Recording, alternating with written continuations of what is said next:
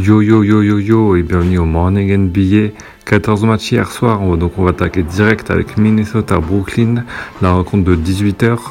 Une victoire des hommes de Tom Thibodeau qui ont galéré à l'emporter à cause de Carl Anthony Towns qui finit à deux fautes au premier carton et trois fautes au deuxième carton. L'homme du match va être Derrick Rose avec 25 points, 2 paniers à 3 points et un beau 11 sur 17. Il fait la totale surtout dans le money time avec 11 points. Carl Anthony Towns se rattrapera dans le troisième carton pour finir à 21 points. Vous l'aurez compris, les Nets n'ont pas été au niveau. Et sans Caris Levert, c'est vraiment compliqué. D'Angelo Russell fait un match à 5 points alors qu'il tourne à 20 points sur les 4 dernières rencontres. Les Nets ont été bouffés pendant 3 quarts temps et malgré un comeback en fin de match, ils ont dû rendre les armes. On enchaîne avec Memphis Clippers à 21h. Match bien plus marrant puisqu'il y aura prolongation pour une victoire des Clippers 112 à 107. Il y aura un mano à mano durant toute la rencontre avec un duo McConley complètement on fire, 19 points pour le meneur, 27 pour l'espagnol. Sauf qu'il y aura un tournant du match à 6 minutes de la fin, plus 6 pour Memphis, mais McConley doit sortir pour sa sixième. Et les Clippers vont en profiter grâce à Danilo Gallinari qui est en feu à 3 points notamment. Il sera l'auteur des lancers francs pour aller en overtime. En face, Memphis ne rentre plus rien et les Grizzlies vont logiquement craquer. Côté stats, on notera les 20 points de Gallinari et les 22 points de Harrell et aussi grosse défense d'Avril Bradley en fin de match pour clore la rencontre. On continue avec un autre match défensif entre Détroit et Houston. La première victoire a été offensive, mais la deuxième était une guerre des tranchées. Les Rockets sont plutôt bien défendus, mais ils ont eu du mal à contenir les deux intérieurs, Blake Griffin et André Drummond. Ils vont alors lâcher un 26 au milieu du troisième quart-temps. Et à la fin, James Harden va tout simplement croquer. Il va rentrer seulement deux shoots sur 10 tentés en combinant avec euh, la prolongation. Le money time sera d'ailleurs très très chaud entre James Harden qui met son équipe à plus 1 à 6 secondes, Blake Griffin qui répond et finalement c'est Eric Gordon qui emmènera tout le monde en overtime.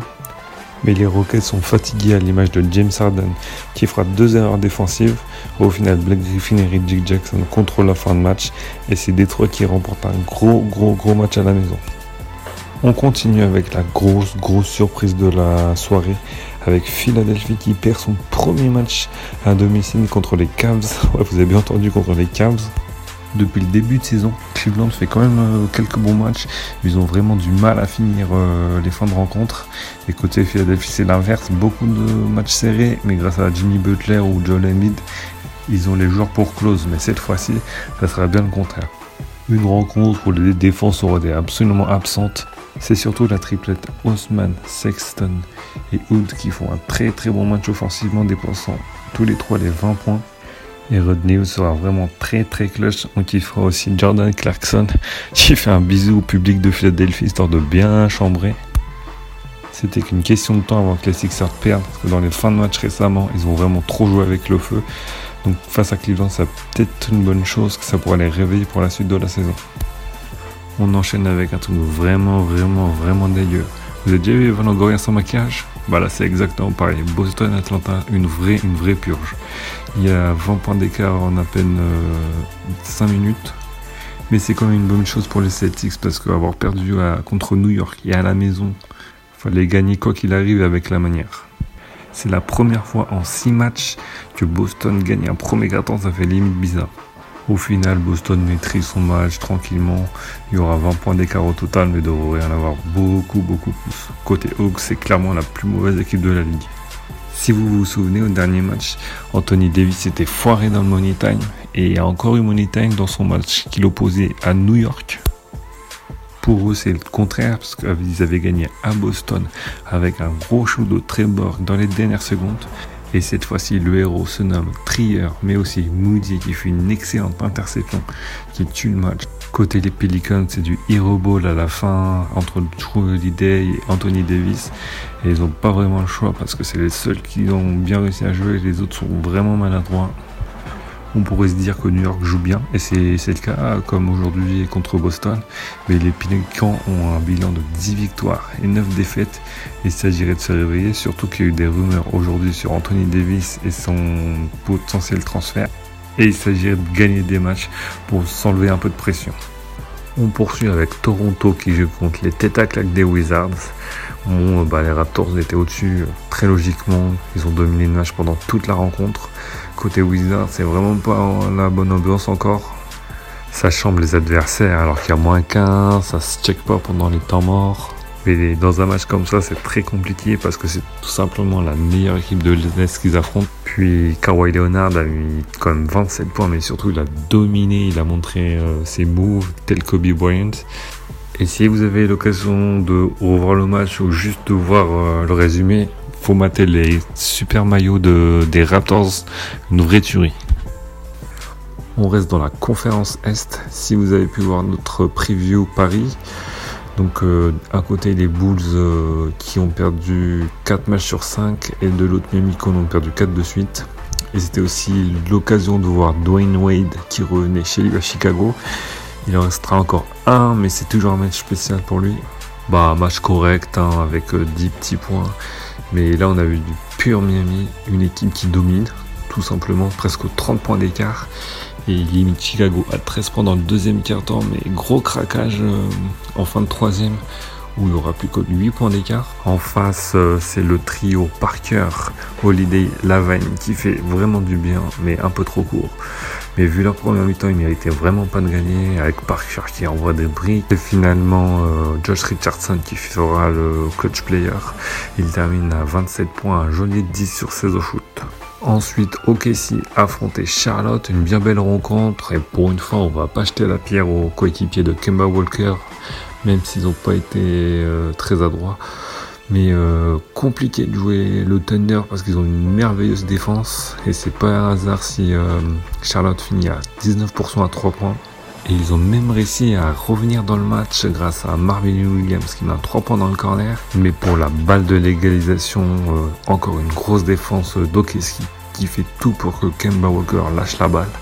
Et finalement, euh, Russell Westbrook qui finit à 30 points sécurise ça tranquillement.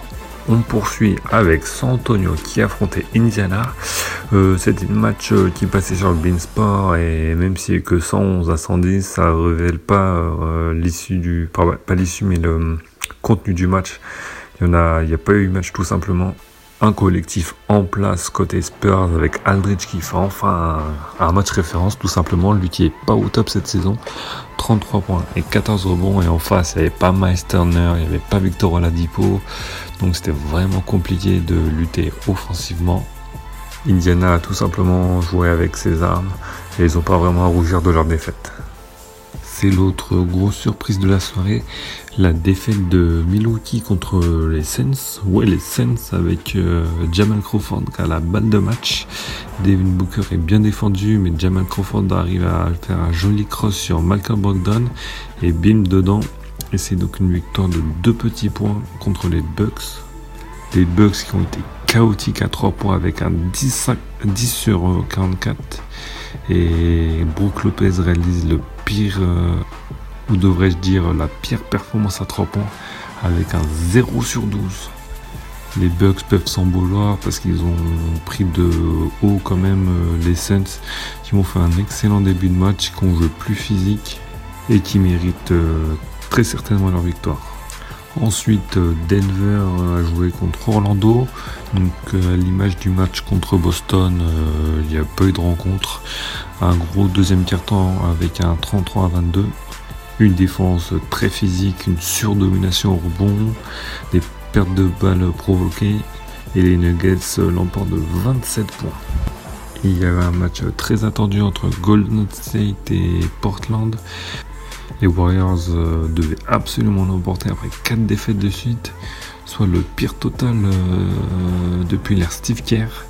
Il aura fallu attendre le deuxième carton pour faire un premier gros break. 35 à 17. Clay Thompson et Kevin Durant qui marquent plus de 30 points. Et surtout une belle défense sur Damien Lillard qui a été étouffé.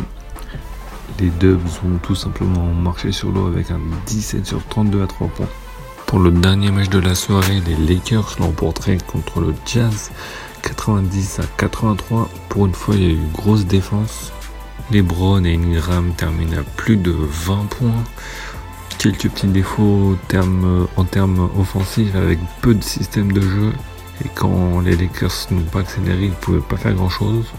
Mais c'était pas l'important hier, faudra travailler sur le match en défense qui est tout simplement la rencontre référence. Nouvelle défaite pour le Jazz donc. Et, pire encore, la blessure de Donovan Mitchell, donc c'est une semaine vraiment oubliée pour eux. Donc merci de nous avoir suivis sur... Donc merci de nous avoir suivis pour cette émission. il y a eu 14 matchs, fallait faire un peu compact. On se retrouve demain avec cette rencontre.